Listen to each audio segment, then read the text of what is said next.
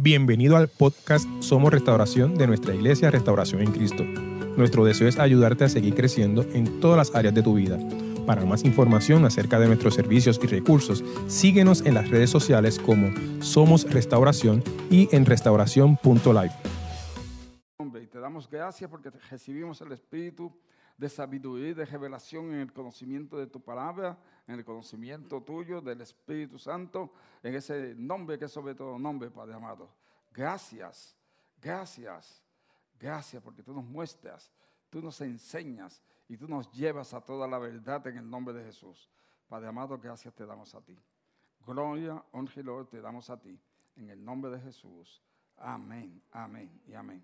Amén. Ya tienen, también tenemos la hoja, déjenme decirle, eh, para las personas que no no han bajado conforme al barco, tenemos, dije la hoja, pero son las hojas, fíjese, las hojas, Dios mío. Y aquí está el lleno blanco de toda la enseñanza para que usted pueda seguir llenando los, blancos. Si usted levanta su mano, los servidores le van a administrar eh, en el dulce nombre de Jesús para que usted pueda seguir llenando las hojas y sabemos que va a ser de bendición también. El anhelo de nuestro corazón es que usted continúe creciendo, que usted continúe desarrollándose, que no se quede, amado hermano. Es un, es, un esfuerzo, una inversión más que estamos haciendo porque deseamos que usted crezca. Eso es lo que está en nuestro corazón. Y lo deseamos ardientemente en el dulce nombre de Jesús. Hoy, le, hoy comenzamos esta serie de enseñanzas. En el mes de julio vamos a estar enseñándole y principios de agosto vamos a estar enseñándole del servir. Si hay algo de vital importancia, de mucha, mucha importancia en el reino de Dios, es que, es que sirvamos. Eh, el mejor ejemplo de servicio, el mejor ejemplo de servicio lo tenemos en Jesús, nuestro Señor y Salvador. Y es de quien le vamos a hablar en esta oportunidad. Por consiguiente, deseo que, estén atentos, por favor, si son tan amables, estén atentos a lo que el Espíritu Santo nos va a traer y permita que Él, les ministre. Él les quiere ministrar. Y si usted se lo permite, Él le va a ministrar y Él le va a tocar su corazón también en el dulce nombre de Jesús. Vamos a hablarle de servidores en esta sección de enseñanzas de el servir. Si acabaron, no vamos a sacar más ninguna, ¿saben? Porque quiero que atiendan y si no, nos seguimos dando vueltas y dando vueltas y estamos toda la mañana dando vueltas por ahí. Vamos a, escuchar y vamos a recibir en el nombre de Jesús. Servidores. En esta sesión de, servir, esta serie de enseñanzas de servir, que son de vital importancia para nosotros, los cristianos, todos estamos llamados a servir. Charles Spurgeon decía, que el que no sirve donde se encuentra no sirve a Dios en ninguna otra parte. Nosotros estamos llamados a servir donde Dios nos ha sembrado a nosotros. Por eso es que queremos que usted tenga más conocimiento, esté más relacionado con la palabra de servir, porque al, usted estar relacionado, eso va a provocar que usted haga lo que dice la Biblia y va a ser para su bienaventuranza, sin lugar a dudas. Dios ya está bendecido, Jesús está bendecido el Espíritu Santo está bendecido. Quien necesita ser bendecido, demostrar que estamos bendecidos, somos usted y yo. Y una de las formas para demostrar que somos bendecidos es realmente sirviendo. Cuando servimos genuinamente, eh, de corazón, como dice la Biblia en Colosenses tercer capítulo, en el versículo 23 al 24, ahí provoca que nosotros también seamos bendecidos manifestadamente, porque espiritualmente ya somos bendecidos. Levante su mano si le estoy explicando bien. Espiritualmente lo dice la Biblia en Efesios, capítulo, creo que es el capítulo, capítulo, capítulo 1, en el tercer versículo. Ya somos bendecidos. Ahora bien, necesitamos también, eh, no solo espiritualmente, sino, sino en lo natural ser bendecidos. Y escúcheme si es tan amable, por favor. La mayor parte de los creyentes desean imitar genuinamente al Cristo de la gloria. Usted y yo deseamos ejemplarizar, una actitud similar, parecida a la de Jesús, nuestro Señor y Salvador. ¿Dónde? En todo lo que decimos y hacemos. Deseamos ser como Jesús de Nazaret. Por eso es que estamos aquí en el día de hoy. Porque deseamos continuar teniendo más conocimiento, más revelación de cómo es Él. Y así el actuar como es Él, somos como Él es en este mundo.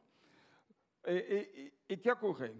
Porque a pesar de que lo deseamos a menudo, con mucha frecuencia, eh, fallamos y no actuamos como actúa Jesús, y no hablamos como habla Jesús, y no reaccionamos como reaccionó Jesús.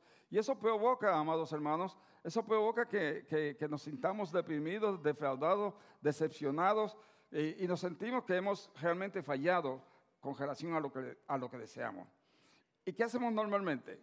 Nos golpeamos a nosotros mismos cuando no llegamos a la meta, que la meta es lo que deseamos llegar a esa a esa estatura de un varón perfecto. Por eso por eso, por eso no es lo que el Padre quiere que usted haga. Dios no quiere que usted se esté condenando a usted mismo, creándose culpa a usted mismo. Observe como dice el, apóstol Pablo en 1 eh, Corintios capítulo 11, en el versículo 1. Sed, lo dice, sed imitadores de mí, así como yo soy de Cristo. el llamado es que imitemos a Jesús nuestro Señor y Salvador. Amados hermanos, una de, las, una de las porciones de la palabra de Dios, de la Biblia, que comprenden una de las secciones más magníficas del Nuevo Testamento, la encontramos en Filipenses en el capítulo 2, comenzando en el versículo 5. Eh, se lo voy a leer, a pesar de que lo tienen allá, que dice Nueva Traducción Viviente, pero la lectura es tomada de, de Reina Valera revisada. Versículo 5. Haya pues en nosotros este sentir que hubo también en Cristo Jesús, el cual siendo en forma de Dios, no estimó el ser igual a Dios como cosa a que afejarse. Observe, versículo 7. Sino que se despojó a sí mismo, tomando forma de siervo. Dígalo conmigo. Mi Señor Jesús, dígalo, dígalo fuerte, dígalo creyéndolo. Mi Señor Jesús se despojó a sí mismo tomando forma de siervo, hecho semejante a mí, y estando en la condición de hombre, se humilló a sí mismo, haciéndose obediente hasta la muerte y muerte de cruz. Observe, por favor. Por esa obediencia de nuestro Señor Jesucristo y por esa humillación de nuestro Señor Jesucristo, y por ese sentir, esa mente, ese actuar, escúcheme, esa actitud de nuestro Señor Jesús, Dios también le exaltó hasta lo sumo y le dio un nombre que es sobre todo nombre, para que en el nombre de Jesús se doble toda rodilla de los que están en los cielos y en la tierra y debajo de la tierra, y toda lengua confiese que Jesucristo es el Señor para gloria de Dios Padre. Gloria al nombre de Jesús. En esta porción bíblica es una de las porciones bíblicas más poderosas en toda la palabra de Dios, porque nos está diciendo lo que hizo Jesús, por lo que pasó Jesús, y debido a su obediencia, a donde Dios lo exaltó por esa su obediencia. ¿Por qué le estoy diciendo esto y le estoy recalcando? Porque, amados hermanos, su actitud debe de ser la misma de Cristo Jesús. ¿Cuál fue la actitud de Cristo Jesús? ¿Qué es lo que nos dice que usted y yo debemos de hacer? Tener la mente de Cristo. Tener la mente de Cristo. Dígalo conmigo. Yo tengo la mente de mi Señor Jesús. Mm. En mí, dígalo, está ese sentir de ser como es mi Señor Jesús. Algunos estudiosos creen que tenga la mente de Cristo Jesús se debe de traducir que esta mente esté entre ustedes. E, es decir, como, como apelando que debe de existir un consenso colectivo con la mente de Cristo. Pablo, el apóstol Pablo, desea que los filipenses experimentasen subjetivamente la mente de Cristo, escúcheme, en un nivel individual. Es decir, que todos tuviéramos la mente de Cristo en nivel personal. Usted está escuchando lo que le estoy intentando compartir. Si vamos a tener un entendimiento mejor de la frase la mente de Cristo, entonces puede ser entendida con relación a tres características principales, tres cualidades principales, amados hermanos. Y esas tres cualidades es las que le voy a tener en este instante. Número uno, actitud. Número dos, iniciativa. Y número tres, motivación. Actitud, iniciativa y motivación. Y si puede ver, son blancos que le estoy diciendo para que si desean llenarlo, pues los llenen, si son tan amables. Vamos a ver cada uno de ellos y comencemos obviamente por el número uno, que es la actitud. Por actitud hago referencia a la perspectiva. Digan todos, perspectiva. Diga, cuando estoy hablando de actitud, estoy hablando de perspectiva. Y el apóstol Pablo dijo que Jesús asumió la misma naturaleza de un siervo estamos hablando de servidumbre, estamos hablando de, siervo. Dice la Biblia, tomando la forma de siervo, es como lo señala. Y así es como Jesús se vio a sí mismo, como un siervo. Jesús se vio a sí mismo como un siervo. Escúcheme, todo el tiempo que vivió. Hago hincapié en, algunos, en algunas partes en específico, y esta es una de ellas. Todo el tiempo, los tres años y medios que Jesús estuvo ministrando como sacerdote, él lo que hizo fue servir. Poderoso, amado hermano. Pero no, solo, no, no era solo una imagen de sí mismo, fue una pasión podría llamarlo una, una, una ocupación profunda. Era todo en lo que él pensaba. Era su actitud constante y consistente, la de siervo. En una palabra, ¿cómo podemos, cómo podemos buscar un sinónimo de siervo? Mansedumbre. Los siervos son mansos. Los siervos buscamos todo lo que esté a nuestro alcance para actuar en mansedumbre y en humildad. Cuando usted se encuentra con una persona que es soberbia, que es orgullosa, que es vanagloriosa, difícilmente esa persona es un siervo. El siervo, la cualidad principal del siervo es mansedumbre y humildad. Véalo conmigo, si es tan amable, lo, hemos compartido muchas veces, pero aquí mismo en Filipenses, en el capítulo 2, en el tercer versículo, véalo conmigo si es tan amable, por favor. Nada hagáis por contienda, por vanagloria. Antes bien, ¿con qué? Estimando cada uno a los demás como superiores a él mismo. ¿Cuántos de ustedes quieren ser siervos genuinos de Dios? Si ese es su caso, levante su mano, las dos manos bien en alto y diga, yo quiero ser un siervo genuino, real y verdadero de Dios. Dígalo bien fuerte. La clave fluye en mansedumbre y en humildad. En el momento en que usted se sale de mansedumbre, en el momento que usted se sale de humildad, no es siervo. Jesús fue, Jesús dijo en Mateo capítulo 11, el versículo 28, venid a mí todos que estéis trabajados y cargados, y yo los haré descansar. Pero ahí no se queda. Dice, aprended de mí que soy manso y humilde de corazón, y hallaréis descanso para sus almas. Es que muchas veces decimos la Biblia, decimos la palabra, muchas veces oímos la palabra, pero no vemos la profundidad, la connotación que está envuelta en esa palabra. Porque te dice, y hallaréis descanso para vuestras almas. Un siervo que no es humilde nunca tiene descanso para su alma. Siempre tiene, siempre tiene un revolú en su corazón, en su mente. Siempre hay, una, hay, hay, un, hay, un, hay, hay un desorden siempre, porque no es manso. Cuando actuamos en mansedumbre, que tomamos nuestra posición y estamos en nuestra posición y estamos tranquilos y confiados en nuestra posición, estamos en mansedumbre, en esa la posición donde hemos sido constituidos, estamos en paz.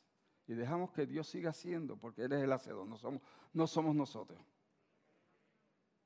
Alguien puede decir amén, esta iglesia tan tremenda, gloria a Dios. Le estoy dando unas revelaciones tremendas y yo sé que están ahí recibiendo, pero gloria a Dios.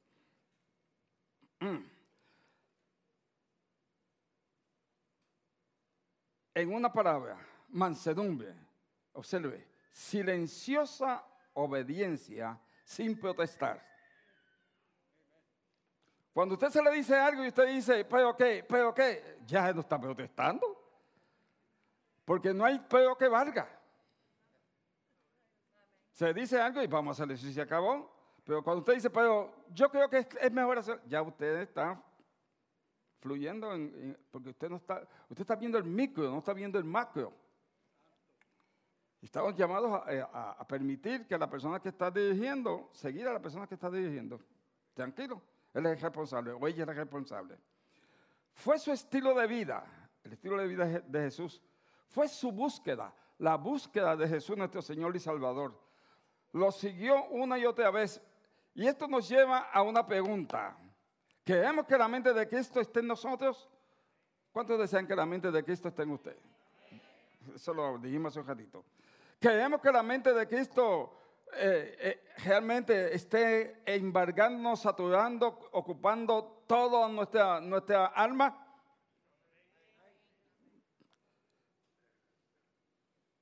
Para Jesús fue una perspectiva, escúcheme por favor. Para Jesús fue una pasión. Para Jesús fue una búsqueda. Vivió de esa manera. Nunca, usted lo tiene ahí, pero Sujaye lo haga algo con esta, con esta aseveración que le voy a compartir. Nunca tendremos la mente de Cristo en nosotros hasta que esto se convierta en una perspectiva que es una pasión y una búsqueda, un estilo de vida con el que vamos a vivir las 24 horas del día, todos los días de nuestra vida. Ningún cambio consistente y constantemente en esa perspectiva, en esa pasión, en esa búsqueda. Para acercarnos un poco más al significado, debemos fijarnos en lo que implica esta actitud. Esencialmente es una actitud de autovaciamiento.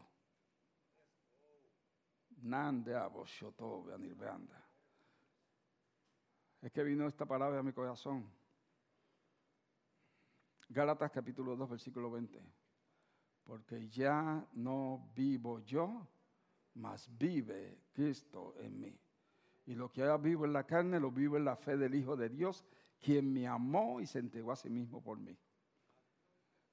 El versículo 21 dice, no desecho la gracia de Dios, porque si por la ley fuese la justicia, entonces por demás murió Cristo.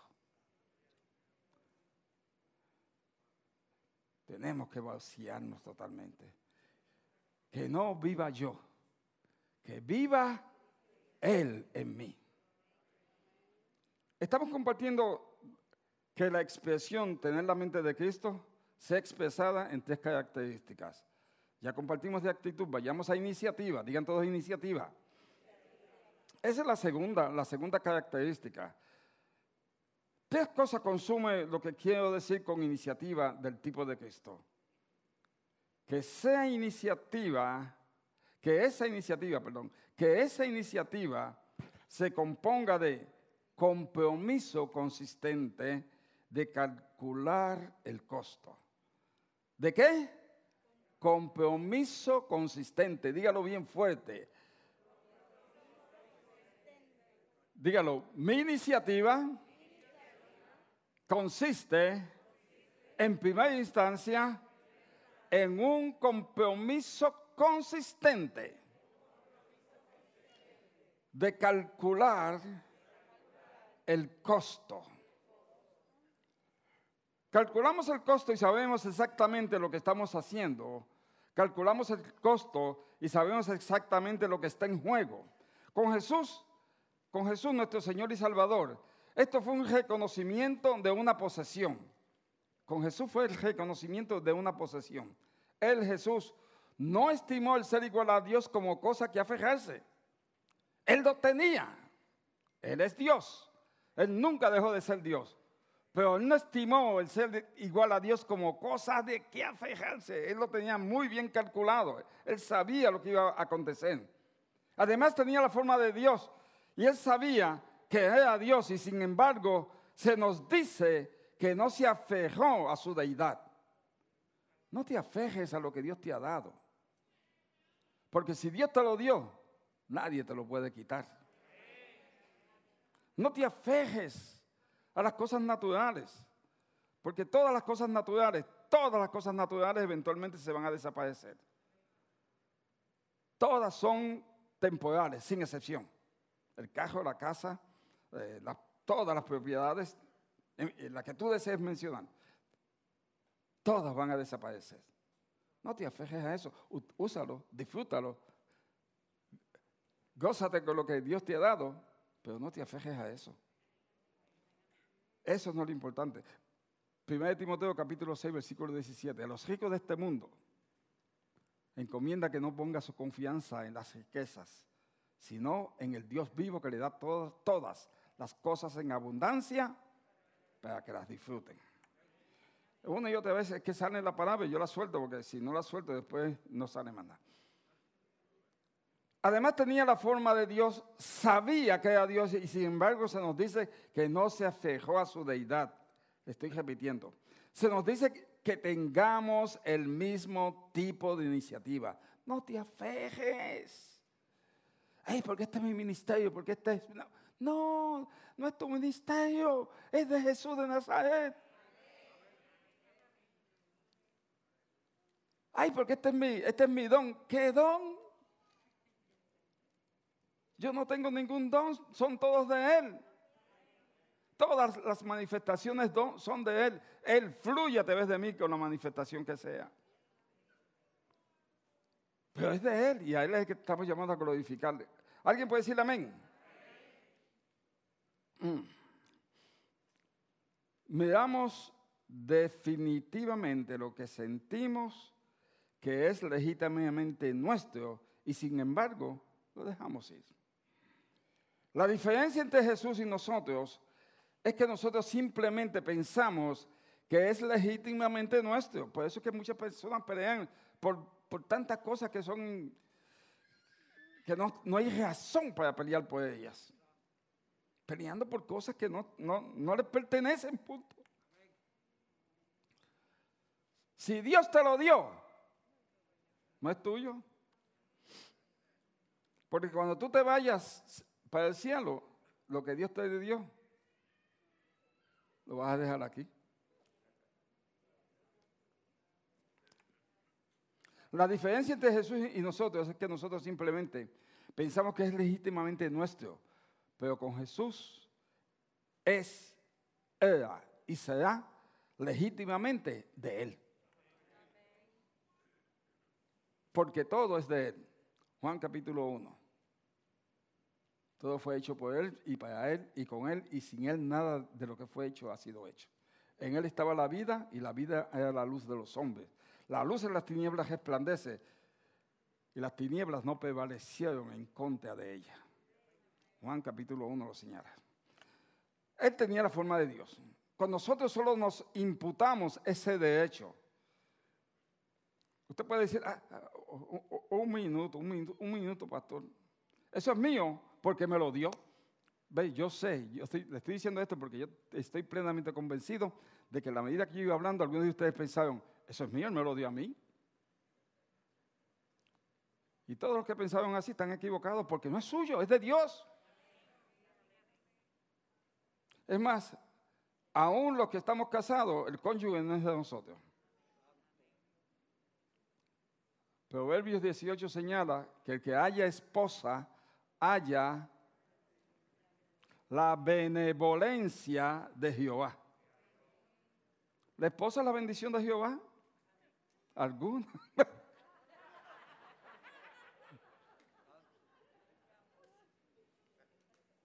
Pero la Biblia lo dice bien claro. Pero es el que es el que el que recibe una esposa de Dios, porque hay personas que no reciben la esposa de Dios. La reciben por ellos mismos. Bueno, esa es otra historia que tenemos que, que compartir en un momento dado.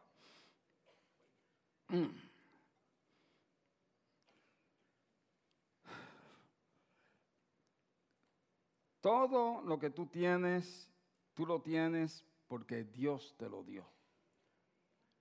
Quizás tú pienses, pues es mi esfuerzo, porque ha sido por mi, por mi habilidad, por mi habilidad. ¿Y quién te dio la habilidad?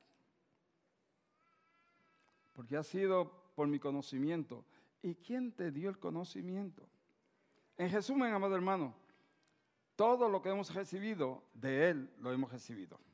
Santiago señala toda buena dádiva y todo don perfecto, pero viene de dónde? Del Padre de las luces, en el cual no hay cambio ni sombra de variación. Esto le ha dado todo. De modo que tú debes de ser un receptor agradecido. Por eso estamos llamados a estar todo el tiempo dándole gracias a Dios. Porque todo es de Dios y Él nos, lo ha dado todo. Aunque la persona se crea que, es este, eh, de, los de, los superhéroes de Marvel, pero no.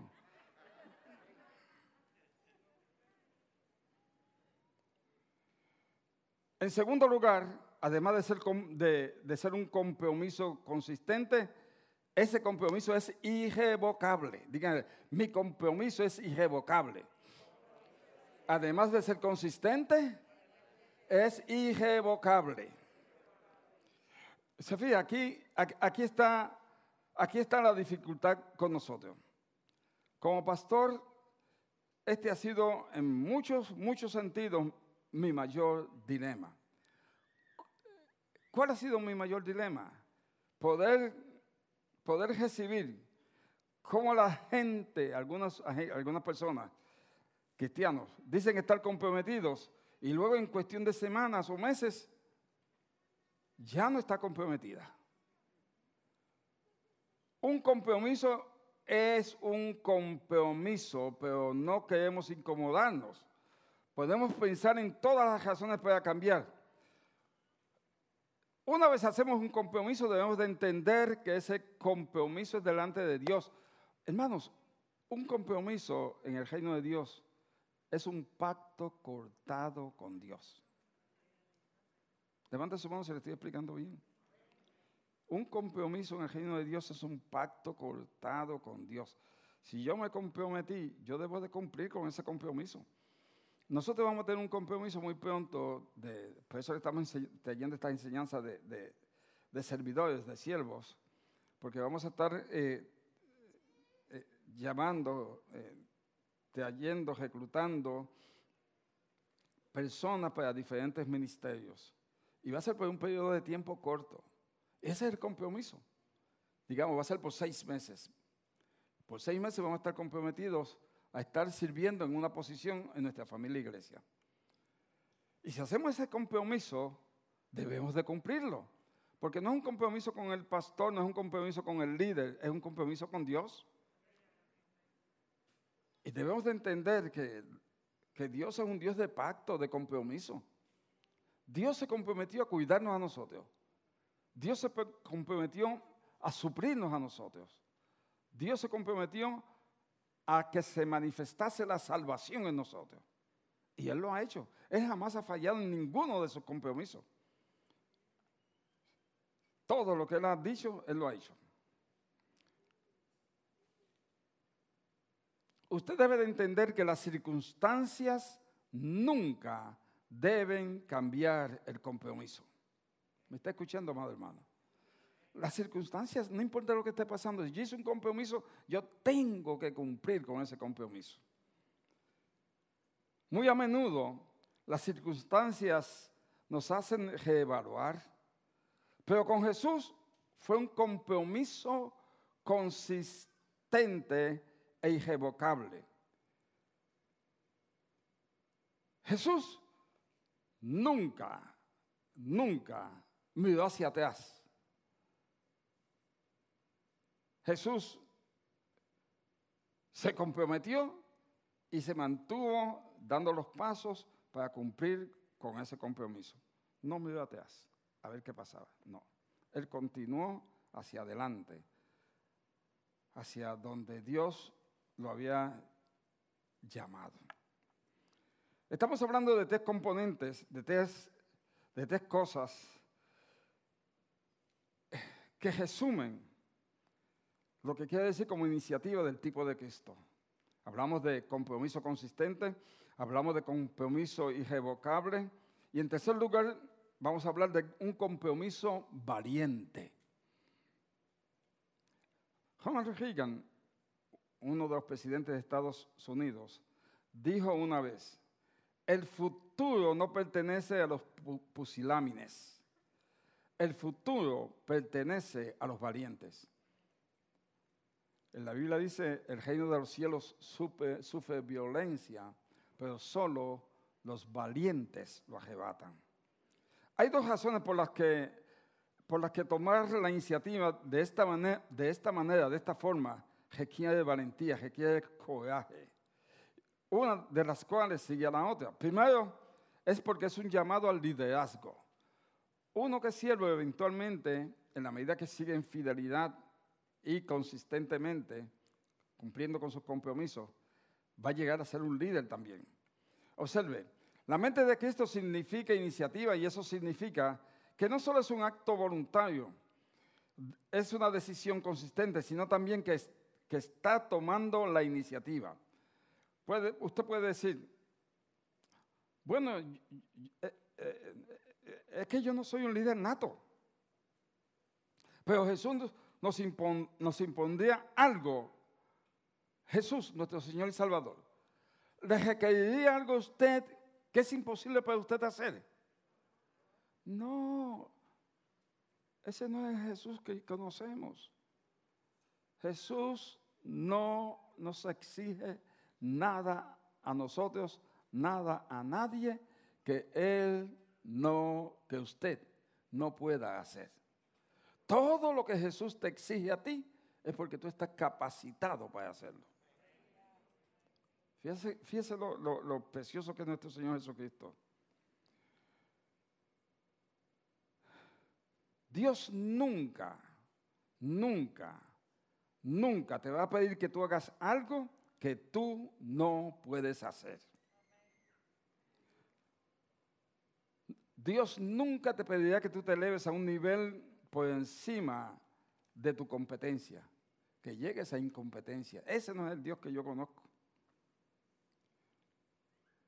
Pero debes de observar que el coraje no es un don natural.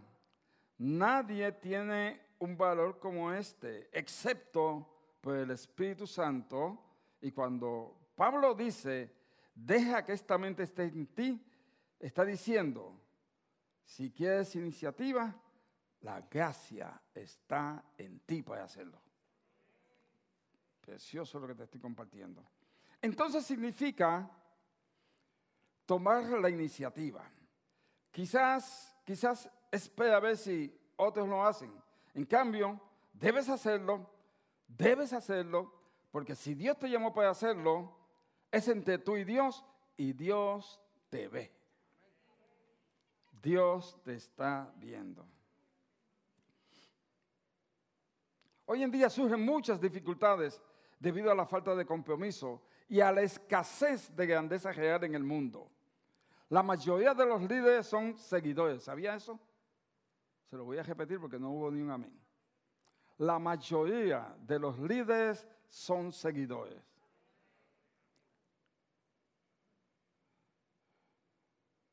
Lo que hacen es mojar su dedo y subirlo para ver de dónde sopla el viento, para seguir esa dirección. Y luego cogen al frente y dicen, estoy liderando este grupo, tratando de obtener crédito. Amados hermanos, un verdadero líder, que es a donde vamos a llegar, todos los siervos nos convertimos en líderes. Un verdadero líder es aquel que no está mirando sobre su hombro para ver quién le sigue. Si mira por encima del hombro, el líder se va moviendo. Y el líder está en la confianza de que hay personas siguiéndolo. Pero si mira por encima del hombro para ver quién lo está siguiendo, se puede percatar de que nadie lo está sirviendo. Ni que ni la esposa siquiera lo sigue.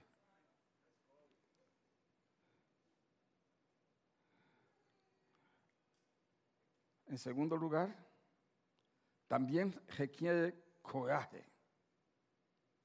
Porque este llamado al liderazgo implica un llamado a la soledad. Yo no sé si usted sabía esto que le estoy compartiendo, pero los líderes regularmente estamos muy solos. Y no estamos solos porque escojamos estar solos. Estamos solos porque, porque la mayor parte de las personas no se acercan cuando realmente necesitamos. ¿Usted recuerda, usted recuerda a Moisés? Cuando estaba orando en el monte mientras Josué estaba peleando en el valle, la batalla. Moisés levantaba sus manos y cuando Moisés levantaba sus manos, Josué prevalecía. Tan pronto se cansaba y bajaba sus manos, Josué comenzaba a perder la batalla. ¿Qué aconteció? Que vinieron Aarón y Ur, le subieron las manos y le, y le sirvieron de sostén a sus manos y lo sentaron sobre una piedra. Y Josué ganó la batalla. Los líderes estamos muy solos porque muchas veces las personas se acercan a buscar, a ver qué pueden obtener. Es desgraciadamente así. hubo un pensador, yo creo que fue con quien yo vine a los caminos del Señor. Él decía que en la cima, en la cima se está muy solo en el tope se está muy solo. Zig Ziglar, en la cima se está muy solo. Y yo creo que es verdad.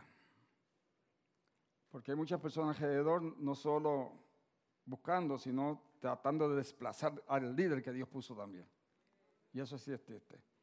Tomar la iniciativa es la posición más solitaria del mundo y no puedes, y no puedes mirar atrás y y ver quién te sigue. No tienes ese lujo. Jesús nuestro Señor y Salvador lo expresó en esa forma en Lucas capítulo 9 en el versículo 62. Y Jesús dijo, ninguno que pone su mano en el arado mira hacia atrás, que mira hacia atrás es apto para el reino de Dios. ¿Lo está viendo conmigo? ¿Por qué no debemos de mirar hacia atrás si estamos arando? Yo soy del campo, o sea, yo sé lo que es arar con, con una yunta de bueyes. No aré con una yunta de bueyes porque en casa no teníamos dinero para eso, pero los veía a las personas que tenían su finca y demás. Cuando se está arando, hay que hacer los surcos derechitos. ¿Cuántos saben de esto? Si la persona mira hacia atrás, va a hacer los, surcos en zigzags. Y eso no, no, es lo apropiado. Los surcos se hacen derechito, derechito, derechito, derechito, todos. Para que, para que la cosecha, lo, lo que va a producirse, esté en orden también. Sea en vosotros esta mente, sea en usted esta mente. Diga, sea en mí la mente de Cristo. Dígalo fuerte. Eso es imitar la iniciativa de Cristo. Nunca es una tarea fácil. ¿Por qué? Te lo dije, Galatas capítulo 2, versículo 20. Tienes que morir. Tienes que morir. Tienes que vaciarte a ti mismo. No eres tú, es Él viviendo en ti. Esa es la parte que no es la tarea, que hago referencia que no es una tarea fácil. Lo demás es fácil porque Dios es quien lo hace todo. Y usted confiándole a Él. Le estamos compartiendo que la expresión de tener la mente de Cristo se expresa en tres características. Ya compartimos de actitud, ya compartimos de iniciativa, ahora vamos a compartir de qué? Motivación, motivación. ¿Qué tú crees que motivó a Jesús nuestro Señor y Salvador? Lo que motivó, escuche esto por favor, amados hermanos. Les suplico que escuchen lo que les estoy compartiendo, por favor. Lo que motivó a Jesús nuestro, nuestro Señor y Salvador fue su reverencia por el Padre. Wow, él le daba honor a Dios todo el tiempo.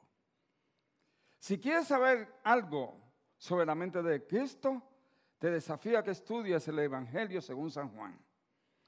Y veas la relación que tenía Jesús con su Padre, el Padre de la Gloria. Y lo expresó así. Por ejemplo, en Juan capítulo 5, en el versículo 30. Yo no puedo hacer nada por mi propia cuenta. Juzgo según Dios me indica.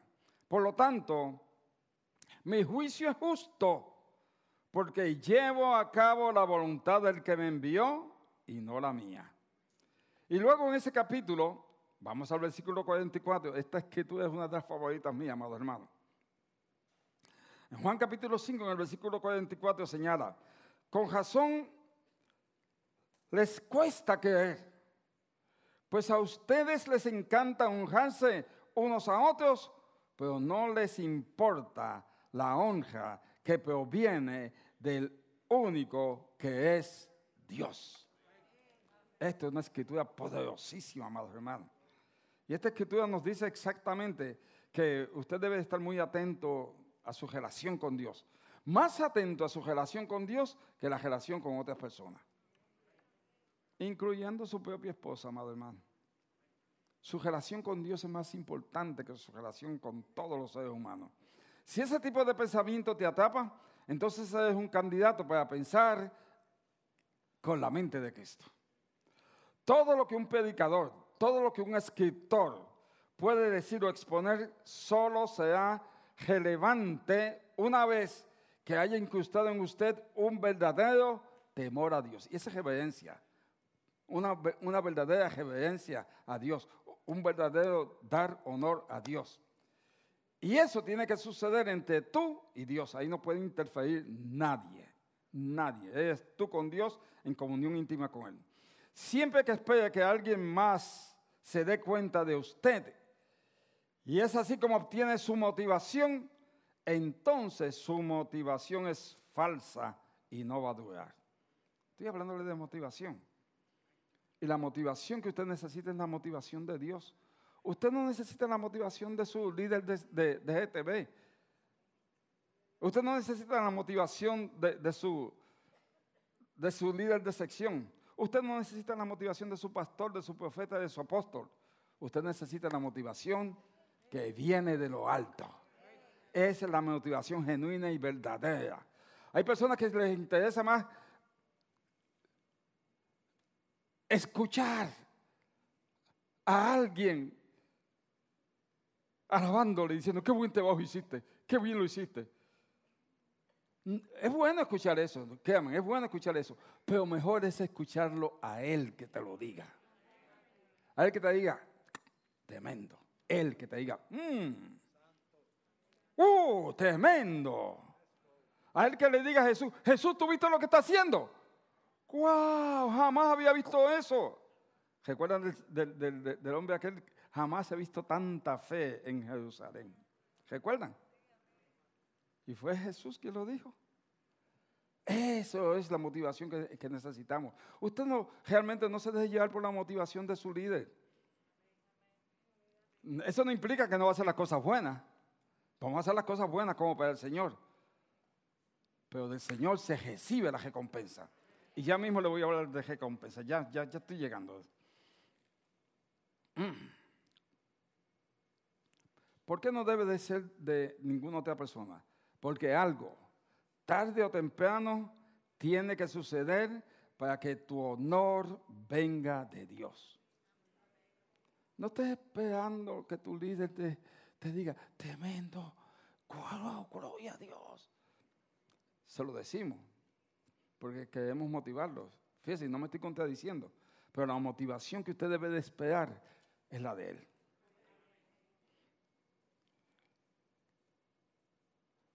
Realmente la motivación que importa es la de Dios. Hay oportunidades que uno hace cosas y las personas que están a su alrededor, "Mm, mira, mira, mira", y Dios te dice, tremendo, sigue, que vas bien. Entonces, ¿a quién tú vas a complacer? ¿A Dios o a los hombres? A Dios. La, la gente muchas veces no entiende. Con mucha frecuencia la gente no entiende, especialmente cuando son carnúes, carnales. Cuando están en el espíritu lo ven como Dios lo está viendo, pero cuando están en la carne, mmm, chacho. Un santo nada más que, que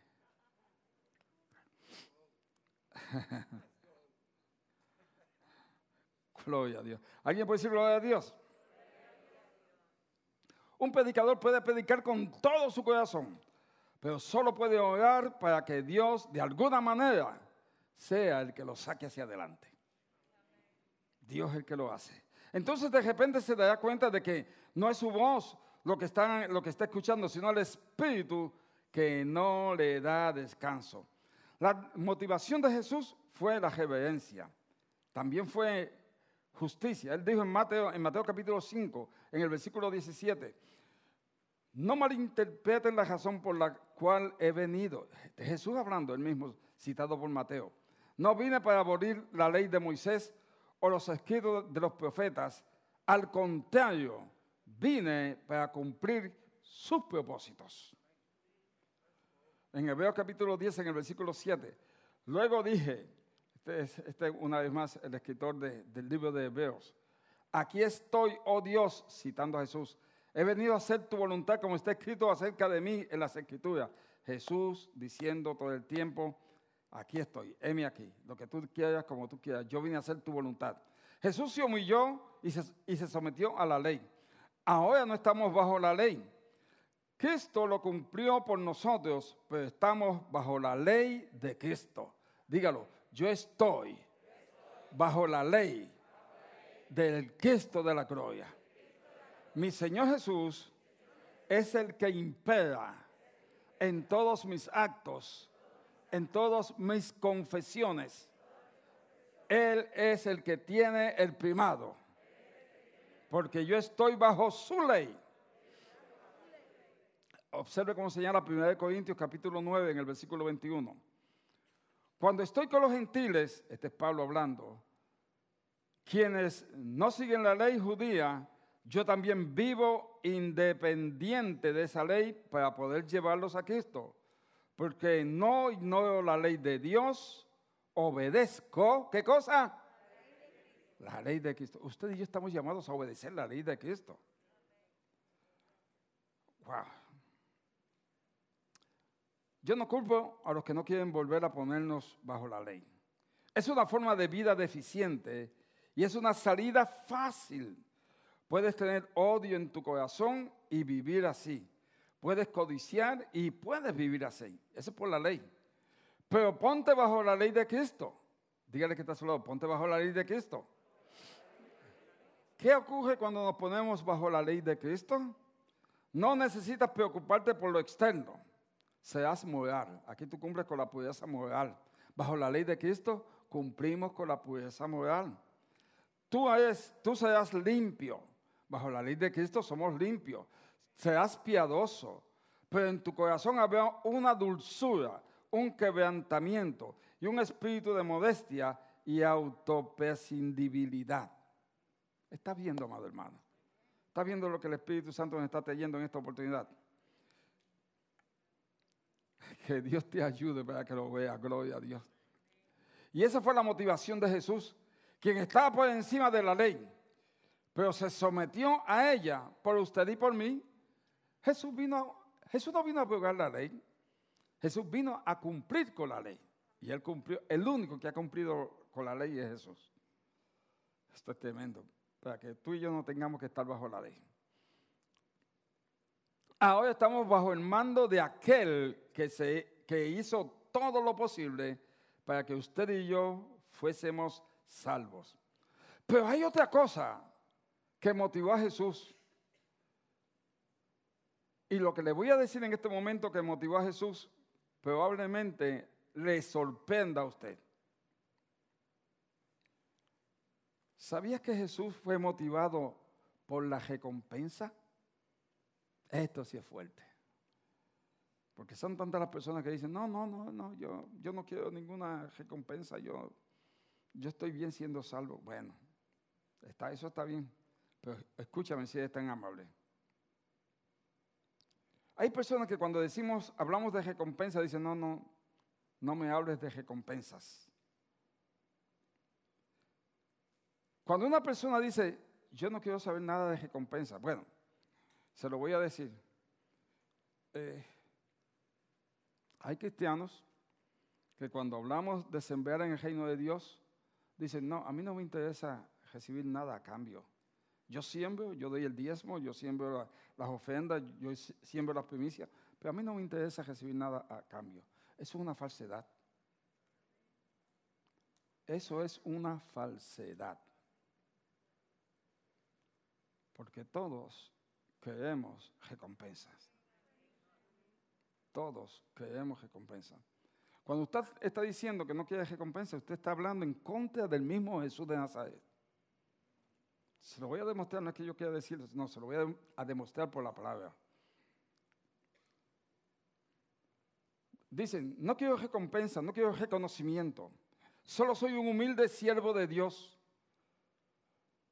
Lo voy a hacer porque está bien. Cuando dicen esas cosas, están tratando de eclipsar a Jesús, el Cristo de la gloria.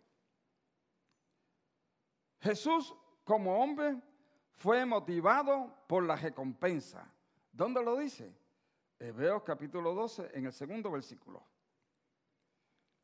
Esto lo hacemos al fijar la mirada en Jesús. Esta es la nueva traducción viviente. Esto lo hacemos al fijar la mirada en Jesús, el campeón que inicia y perfecciona nuestra fe.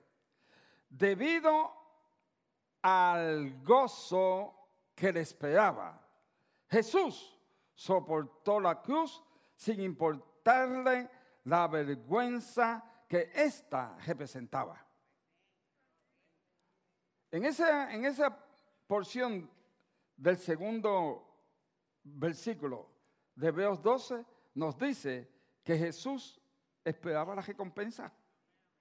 Debido al gozo que le esperaba, debido al gozo que le esperaba, Jesús soportó la cruz sin importarle la vergüenza que ésta representaba. Lo más, lo más desagradable, lo más terrible, lo, más, lo más asqueante, lo más asqueroso, lo más vil, lo, más bajo que había era que una persona muriese en la cruz del Calvario. Y Jesús soportó la cruz debido al gozo que le esperaba. Esa es la recompensa por la cual Jesús soportó la cruz. Y dice más, sin importarle la vergüenza que la cruz representa. Ahora está sentado en el lugar de honor junto al trono de Dios. Wow. Él sabía, Jesús sabía que había gozo allá afuera y lo estaba esperando. También sabía que lo conseguiría entonces Gracias, Padre. Jesús sabía que iba a conseguirlo en el futuro, no ahora. Yo quiero que tú veas esto. Y esto probablemente te, te sea de, de algún impacto.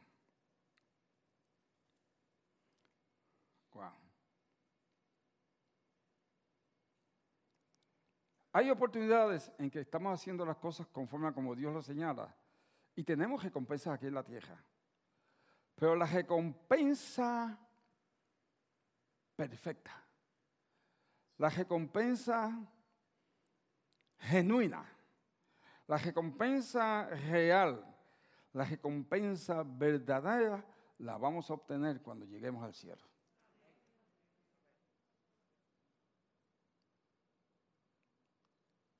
Yo era uno de los que decía en el sweet by and by, no.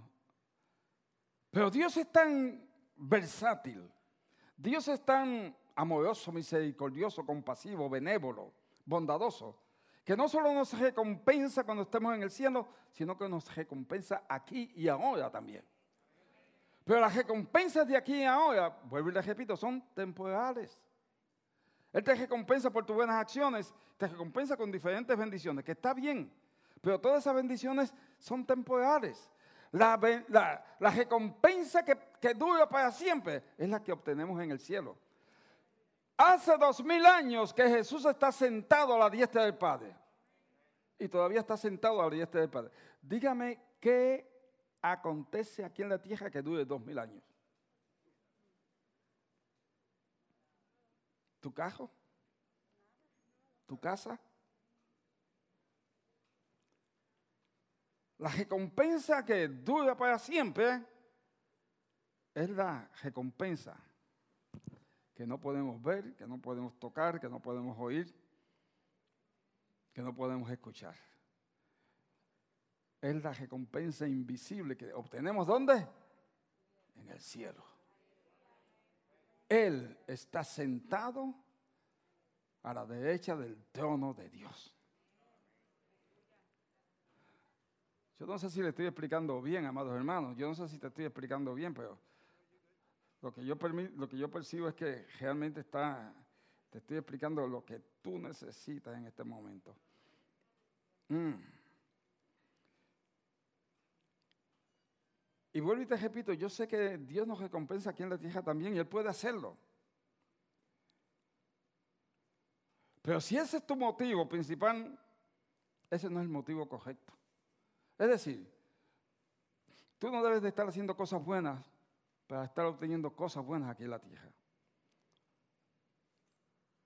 Automáticamente, cuando hacemos cosas buenas aquí en la tierra, vamos a tener nuestra recompensa aquí en la tierra. Si tú siembras, tú vas a tener una cosecha aquí en la tierra. Pero vas a tener una cosecha en el cielo también. Levante su, levante su mano, se le estoy explicando bien, por favor, que esto es tan importante, amado hermano.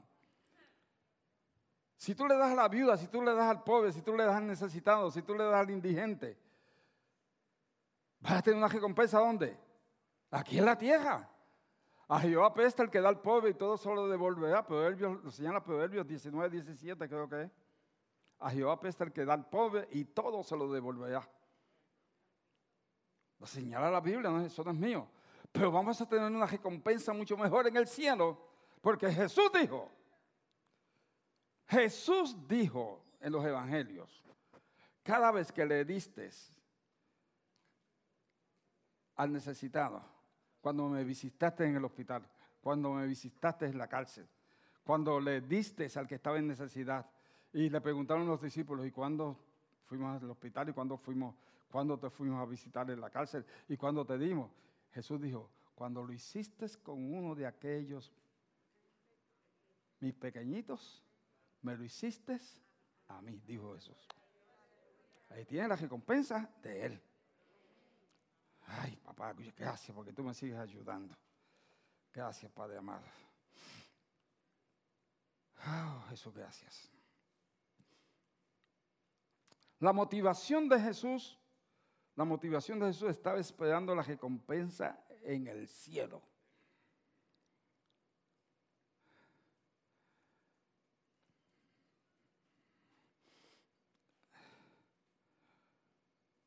Yo sé que lo que le estoy hablando de recompensa, escúcheme si es tan amable, a pesar de que le estoy diciendo una serie de cosas y tengo la convicción de lo que le estoy diciendo bien clara en mi corazón, en mi espíritu.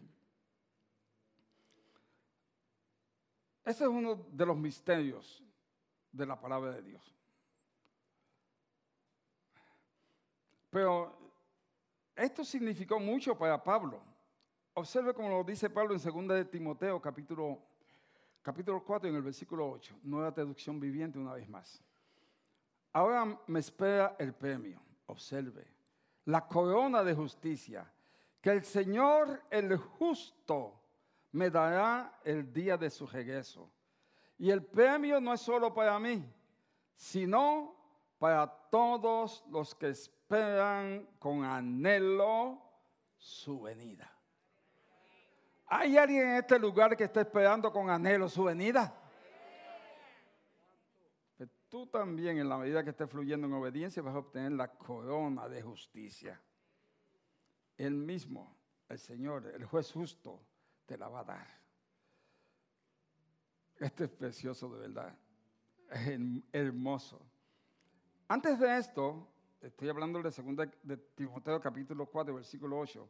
Pero en el versículo 7, ¿recuerdan lo que dijo Pablo a Timoteo? He peleado la buena batalla. He terminado la carrera y observen, y he permanecido fiel. La fidelidad es de vital importancia. Yo no sé si es una corona literal lo que Pablo habló de recibir, pero tengo la idea que el momento más grandioso de todos nosotros será simplemente escucharle a Jesús decir, como encontramos en Mateo 25, 21, en la palabra de los talentos. Mateo 25, versículo 21. Esto es lo que yo espero que Jesús le diga a todos y cada uno de ustedes. Bien hecho, mi buen siervo fiel. Has sido fiel en administrar esta pequeña cantidad, así que ahora te daré muchas más responsabilidades. Ven a celebrar conmigo. Eso es lo que yo anhela que mi Señor Jesús declare sobre todos y cada uno de ustedes cuando estén delante del trono de Cristo. Cuando estén delante del trono de Cristo, Josa, cuando tú estés allí delante del trono de Cristo, Él mirándote a los ojos te va a decir, bien hecho, sierva buena y fiel.